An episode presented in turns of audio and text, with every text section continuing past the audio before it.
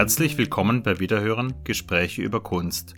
Im Rahmen unserer Miniserie über Kari Hauser kommt heute Dr. Cornelia Czarbuk zu Wort, Kuratorin beim Belvedere in Wien und dort für Werkverzeichnisse zuständig. Frau Dr. Czarbuk hat zu Kari Hauser promoviert und ist Verfasserin des vom Belvedere herausgegebenen großen Kari Hauser Buchs Kari Hauser, Werkverzeichnis und Monographie.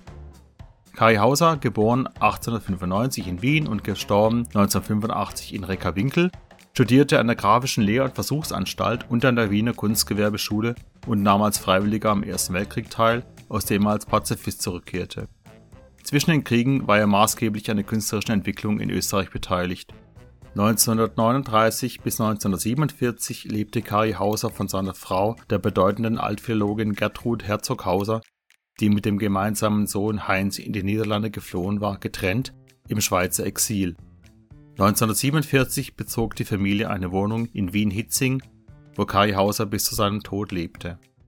Ich habe Dr. Scharburg im Arkadenhof der Wiener Universität getroffen, einst Wirkungsort von Gertrud Herzog-Hauser. Frau Dr. Scharburg, an der Fassade von Kai Hausers Wohnung und Atelier in Hitzing hängt eine Plakette, steht drauf, in diesem Hause wohnte seit seiner Rückkehr aus der Emigration 1947 der große Maler, Dichter und Antifaschist Kai Hauser 1895 bis 1985. Welche Bedeutung hatte denn oder hat denn Kai Hauser aus heutiger Sicht im kunsthistorischen Kontext seiner Zeit? Kari Hauser war ein wichtiger Künstler der Moderne in Österreich. Nach seiner Ausbildung an der Wiener Kunstgewerbeschule leistete er Kriegsdienst im Ersten Weltkrieg und wurde durch die Erfahrung der Kriegsgräuel zum Pazifisten. Als Mitglied der Künstlervereinigung Freie Bewegung und im Hagenbund leistete er einen wesentlichen Beitrag zur Durchsetzung der Moderne in Österreich und engagierte sich früh als Gegner der Nationalsozialisten. Das Interdisziplinäre war typisch für seine künstlerische Arbeit, wobei er im Nächtebuch 1920 und im Buch von der Stadt 1921 zu einer Synergie von Wort und Schrift fand. Er war bestens vernetzt und ein Protagonist der internationalen Avantgarde. Als Expressionist der zweiten Generation schuf er bedeutende Werke wie die Madonna vor der Stadt 1921, in der er das avantgardistische Formenvokabular zum Ausdruck des religiösen Inhalts einsetzte. In den 1920er Jahren schilderte er sozialkritische Bilderzählungen im Stil des magischen Realismus. Auf der Flucht vor den Nazis 1939 emigriert, verbrachte er die Jahre des Exils in der Schweiz. 1947 heimgekehrt wurde er als nicht willkommener sogenannter Remigrant mit einer der moderne feindseligen Kulturszene konfrontiert und konnte mit der Unterstützung des damaligen Kulturstadtrats von Wien, Viktor Mateka, seine künstlerische Tätigkeit für den Wiederaufbau im Zeichen von Frieden und Humanismus erneut aufnehmen. Kai Hauser war ja an der Kunstgewerbeschule. Inwiefern hat denn diese Ausbildung sein Schaffen geprägt? Kari Hauser ist als Künstler sehr vielseitig in allen Lebensbereichen und Medien tätig gewesen. Durch seine Ausbildung an der Kunstgewerbeschule ist er maßgeblich geprägt worden. Die Persönlichkeit seiner Lehrer Franz Zischek, Alfred Roller, Adolf Böhm und Oskar Strinat haben sein Talent auf unterschiedliche Weise gefördert, sodass er später als Maler, Grafiker und Bühnenbildner Wagner neben seiner schriftstellerischen Tätigkeit gearbeitet hat. Im Wesentlichen waren alle seine Lehrer Sezessionisten der ersten Stunde, die entgegen dem akademischen Ausbildungsweg das Studium der Natur bevorzugt unterrichteten. Historistische Stilkunde wurde durch elementare Formenlehre und Naturstudium ersetzt. Kari Hauser illustrierte früh selbstgedichtete Märchenbücher. In seinen Jugendarbeiten erkennt man die vom Sezessionisten Böhm gepflegte nahezu abstrakte Organisation farbiger Flächen im Bild. Als Student der Kunstgewerbeschule erlebte Kari Hauser auch den Abendakt von Oskar Kokoschka als Lehrenden und war selbst ein begnadeter Aktzeichner, der sich mit Tanz und Bewegung auseinandersetzte. Der Architekt Strenat ging mit seinen Studenten in die Vorstädte, um unterschiedliche Wohnpraktiken in ihrer sozialen Dimension kennenzulernen. Hauser sagt bei seiner Prüfung beim Hofrat Leisching, ich gehe in keine Museen, Museen sind für mich Friedhöfe der Kunst. Das ist ein Zitat nicht von ihm ursprünglich, sondern von de Cassis. In diesem Kontext recht provokant. Und er war ja auch vom Futurismus beeinflusst. Wie konsequent war denn Kai Hauser tatsächlich in seiner Ablehnung künstlerischer Tradition? Lehnt er Kunstgeschichte oder überhaupt bürgerliche Bildung ab? Kari Hauser zählte zu jenen Künstlern, die nach der Erfahrung der Kriegsgräuel Tabula Rasa machen wollten. Die futuristische Einstellung für sich adaptierend waren Lebensreform und die Utopie des neuen Menschen unter Anführungszeichen ihr angestrebtes Ziel, das auch auf dem Gebiet der Kunst einen Neuanfang erforderte. Quadremer de Cancy, äh, Theoretiker und Museologe aus der Zeit der Französischen Revolution, kritisierte Museen, welche der Kunst ihren Ort raubten, wie er meinte. Marinetti, der Theoretiker der Futuristen, übernahm diese Kritik und sprach im Manifest des Futurismus 1909 von Museen als Friedhöfen der Kunst. Als aufmerksamer Beobachter der Kunstszene hatte Hauser höchstwahrscheinlich die Wanderausstellung der Futuristen in Wien 1912 besucht. Kari Hauser behandelte zwar traditionelle Themen wie religiöse Motive, aber auf vollkommen neuartige Weise. Seine neue Auffassung zeigte beispielsweise das Bild Ecce Homo. Dabei wurde das religiöse Anliegen im Stilvokabular der Avantgarde interpretiert. Zeit seines Lebens hat er sich zeitkritisch im Sinn der dadaistischen Werke von Georges Gross und Otto Dix geäußert. Zeit seines Lebens war Kari Hauser ein vorwärtsgewandter Künstler, dessen Anliegen es war, Inhalte mit eigenen formalen Mitteln neu zu formulieren. Was ihn von den Futuristen definitiv unterschied, war seine geistige Haltung des überzeugten Pazifismus und seine Gegnerschaft zu jeglicher Form des Faschismus. Ab dem Ersten Weltkrieg beschäftigte Kai Hauser sich mit Themen der Psychoanalyse, mit Träumen und Sexualität. War Hauser in der Hinsicht einfach ein Kind seiner Zeit oder zeichnete diese Art der Auseinandersetzung speziell Kai Hausers Schaffen aus? Was waren denn da seine Einflüsse? Die Auseinandersetzung mit dem Traum war ein Leitthema der Literatur von Grillparzer, E.T.A. Hoffmann bis Arthur Schnitzler. Sigmund Freud publizierte in Wien 1900 die Traumdeutung. Hauser hatte Kontakt zu Hugo Heller, der Leiter einer Buch- und Kunsthandlung und außerdem Mitglied der Wiener Psychoanalytischen Vereinigung war und als Verleger Freud Texte unter anderem in der Zeitschrift Imago, Zeitschrift für die Anwendung der Psychoanalyse auf die Geisteswissenschaften publizierte. Kari Hauser hat auch die Veranstaltung äh, vom äh, Kunstsalon Heller besucht und dort hat er Sigmund Freud auch Vorträge gehalten. Und es ist daher anzunehmen, dass er sich auch unmittelbar mit der Psychoanalyse beschäftigt hat. Die Poesie in der freien Assoziation der Träume haben Hauser als Schriftsteller und Künstler fasziniert. Und äh, Kari Hauser war ja auch literarisch sehr gebildet und die Beschäftigung mit dem Traum ist äh, eigentlich ein Hauptthema bis ins Spätwerk. Er hat 1920 das Buch der Träume gezeichnet. Das sind 100 Zeichnungen, in denen er Träume wiedergibt, sowohl verbal als auch äh, die Traumerzählung dazu. Und damals war das im Stilvokabular de, der Avantgarde, also mit kubistisch-futuristischen Elementen. So hat er versucht, dieses Unterbewusstsein oder das Unbewusste des Traums zu visualisieren. Und er hat dann später noch einmal in seinem Spätwerk dieses Thema aufgegriffen und noch ein Traumbuch zeichnend gestaltet. Wie waren das mit den Kontakten von Kai Hauser zu Adolf Behne und der Novembergruppe in Berlin, zu Tolstois und Dostoevskis Einfluss auf die expressionistische Bildwelt von Kai Hauser. Sah Kai Hauser sich nach dem Weltkrieg als Teil einer revolutionären Bewegung mit dem Proletariat als treibender Kraft? Ja, es ist so, dass Harry Hauser bereits im Ersten Weltkrieg an der Front zum Beispiel die Fackel gelesen hat und das Erlebnis der Kriegsgräuel war sehr einschneidend und hat ihn tiefst traumatisiert. Und Dostoevsky und Tolstoi wurden damals verbreitet von den Künstlern der Avantgarde gelesen. Die waren ja auch äh, überzeugte Pazifisten. Und er hat auch einige Illustrationen zu Tolstoi und Dostoevsky gemacht. Und dieses Thema ist auch in Berlin in der Novembergruppe thematisiert worden. Es gab zum Beispiel den Max Burchardt, der auch Raskolnikow äh, illustriert hat.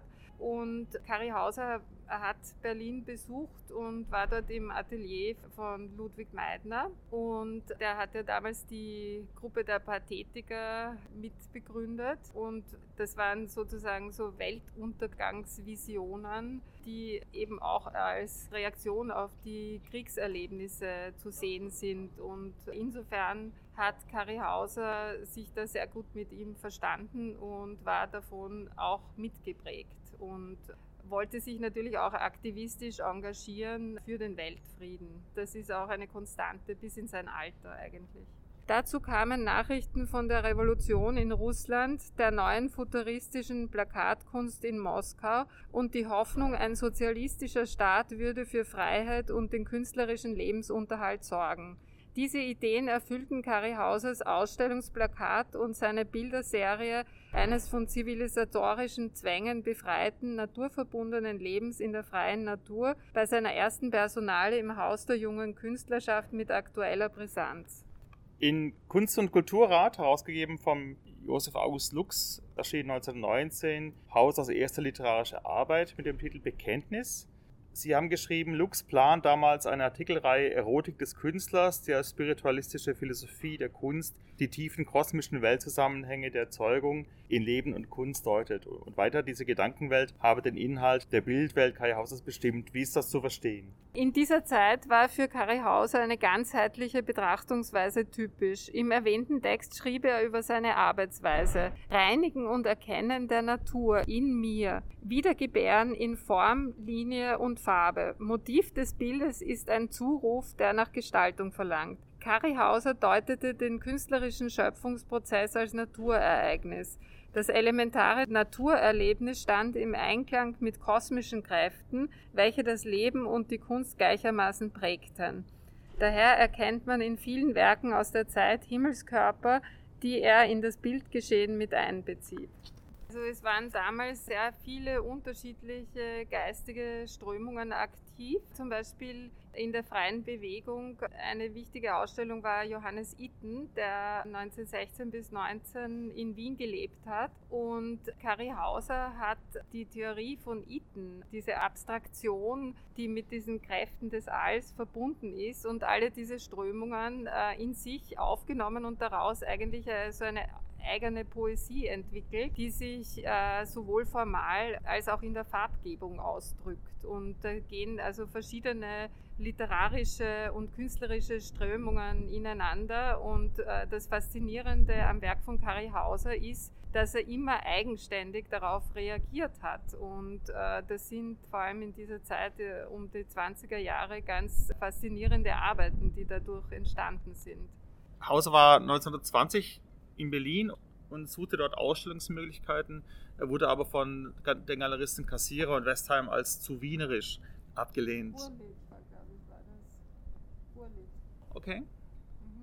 Er hat dann diesen Brief geschrieben an Arthur Rössler und hat sich da ziemlich echauffiert über den Kunstgeschmack in Berlin und hat im Prinzip den Oberflächlichkeit vorgeworfen. Also, meinte, was in Berlin jetzt Kunst genannt wird, ist Wiener Kunstgewerbeschule an 1920, nur viel geschmacklos, oberflächlicher und mit einem intellektuellen Programmmännchen behängt und so weiter. Und in Berlin nennt man das mystisch-expressionistisch, schreibt er. Worauf hat er sich da bezogen oder was war denn tatsächlich der Unterschied zwischen Expressionismus in Wien und Berlin? Diesen Brief hat er sicher in einer ersten Reaktion auf diese Ablehnung durch diese Galeristen, diese Berliner Galeristen hingeschrieben. Aber es ist tatsächlich so, dass sich der österreichische Expressionismus sehr stark vom deutschen Expressionismus unterscheidet.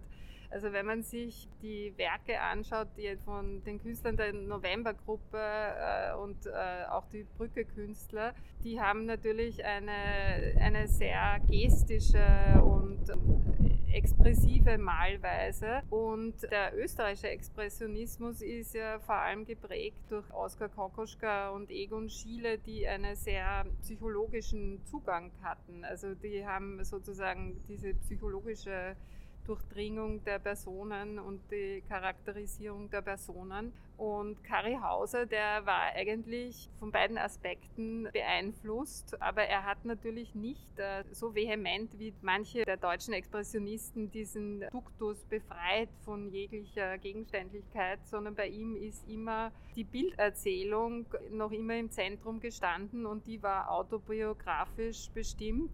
Und das ist auch ein Unterschied zu diesen deutschen Expressionisten der zweiten Generation.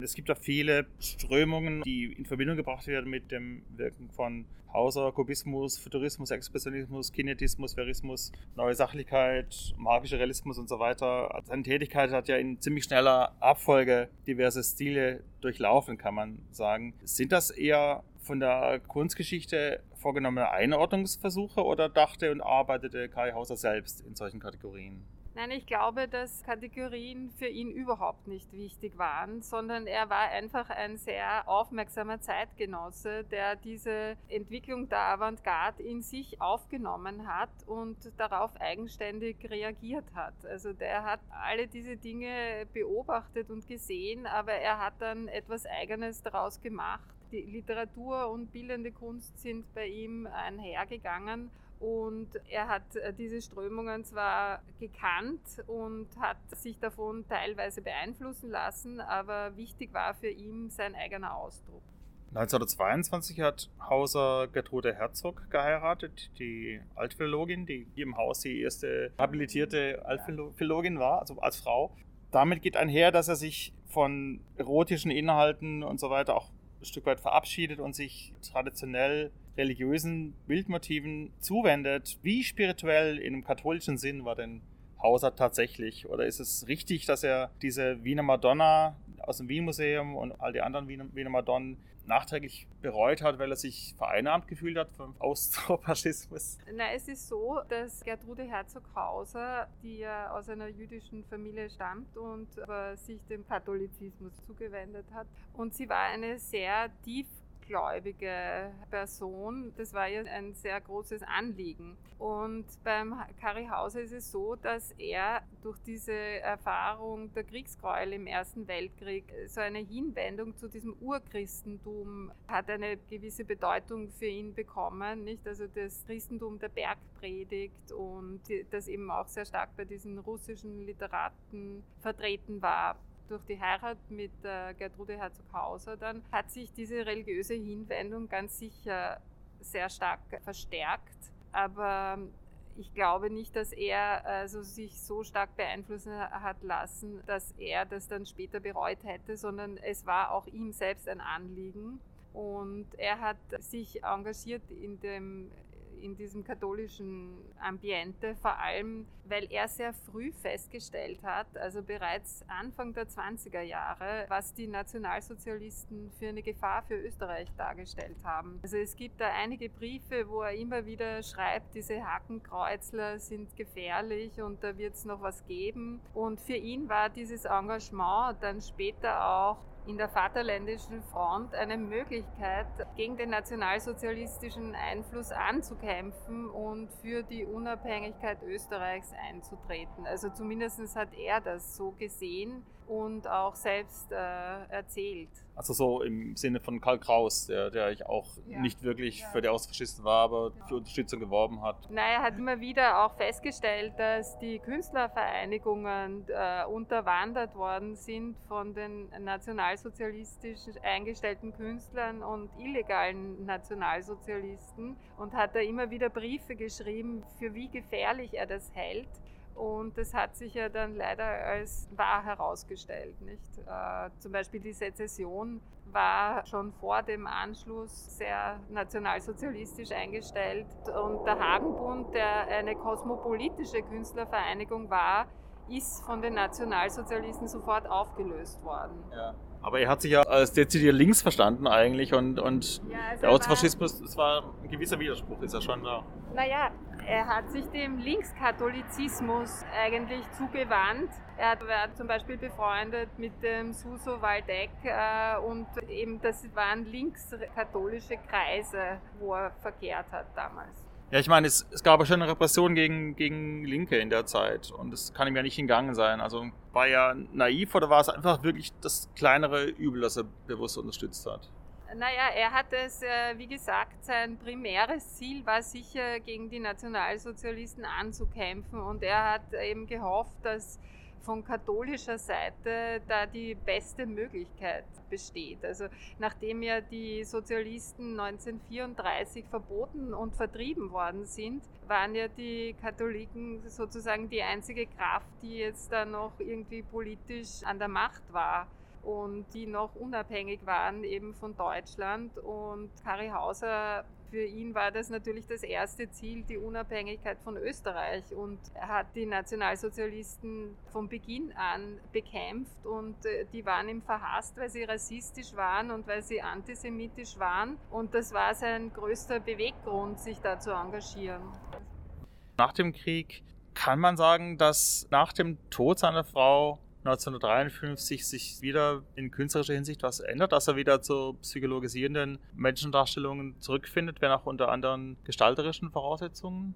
Also ich glaube, das war bei ihm eigentlich immer vorhanden, nicht? Und das ist eigentlich in einem Werk, das wirklich über so viele Jahrzehnte sich erstreckt, nur eigentlich eine Natürlichkeit, dass man sich wieder erinnert an frühere Werkphasen und es kommen ja dann auch bei ihm die Afrika-Bilder. Mhm. Nicht? Und wie gesagt, er hat dann noch einmal das Thema des Traumbuchs auch aufgegriffen also es ist ein bisschen auch ein, ein zyklischer Prozess in seinem Werk. Welche Bedeutung hat denn diese Afrika-Geschichte für Kai Hause gehabt? Und es gab ja diesen Begriff, der heute vielleicht komisch klingen mag, aber in den 20er Jahren vielleicht weniger komisch geklungen hat, der Primitivismus, wo man indigene Kunst besonders estimiert hat und versucht hat, daraus Inspirationen zu gewinnen. Ist das sowas wie eine Rückkehr zu dieser Denke, was sich bei ihm da zeigt nach dem Zweiten Weltkrieg? Naja, also es war bei ihm so, dass es, wenn man sich anschaut, seine erste Ausstellung im Haus der jungen Künstlerschaft vom Arthur Rössler in den Räumlichkeiten der ehemaligen Galerie Mietke, dass da dieses äh, primitivistische Element, also das heißt, das äh, Leben dargestellt war damals Akte in freier Natur, und da ist es um Gefühle gegangen, um Naturverbundenheit, um, um sozusagen diesen neuen Menschen, der jetzt nach diesem Kriegsgräuel sich reformiert sozusagen. Und er hat da natürlich sich auch mit der französischen Kunst auseinandergesetzt, mit Gauguin und Matisse. Und diese Gedankenwelt hat sicher bei den späteren Afrika-Bildern eine Rolle gespielt, aber in erster Linie war das auch ein sehr persönlicher Zugang, weil er sich einfach sehr wohlgefühlt hat, dort mit den Leuten zu leben. Und er hat eine ganz innige Beziehung gehabt zu den Menschen. Und er hat gesehen, wie benachteiligt die waren und wie arm eigentlich viele. Und hat sich da engagiert. Aber für ihn war das primär auch ein sehr persönlicher Bezug und er hat Afrika sozusagen als Wiege der Menschheit betrachtet und er hat also ein, einfach so eine Art von Erlösungsgedanken auch gehabt, dass von dort sozusagen dieses Heilsgeschehen revitalisiert werden kann, dass von diesen Menschen, die noch ein gesundes Verhältnis zur Natur haben und im Einklang mit der Natur leben, die Lösung für unsere Zivilisation kommen könnte. Also ein vollkommen anderes Verständnis von Afrika, wie äh, beispielsweise jetzt die Nationalsozialisten, die da von Rasse gesprochen haben und von diesen Dingen, hat er einfach die Leute sehr geschätzt dort und persönliche Beziehungen auch aufgebaut. Ja, und dennoch gibt es auch dieses eine Bild, wo er sich als weißen Geist malt. In Afrika drückt sich da trotz aller Liebe so ein, so ein Fremdheitsgefühl aus oder ist es überinterpretiert? Naja, natürlich hat er sehr wohl wahrgenommen, dass er jetzt nicht ein Teil von dieser Community ist in Afrika, aber er hat äh, sozusagen sich solidarisiert mit diesen Völkern und wollte eigentlich mit ihnen leben. Nicht? Er ist immer wieder hingefahren und hat sich dort aufgehalten und hat mit den Leuten tatsächlich gelebt. Vielen Dank fürs Zuhören. Kari Hauser, Werkverzeichnis und Monographie von Cornelia Czarbuk, ist im Verlag der Provinz erschienen. Ich möchte Ihnen in diesem Zusammenhang auch den ebenfalls von Cornelia Czarbuk mitverfassten Katalog Kai Hauser Werke aus dem Nachlass des Kunsthandels wieder ans Herz legen. Damit darf ich mich von Ihnen verabschieden. Auf Wiederhören!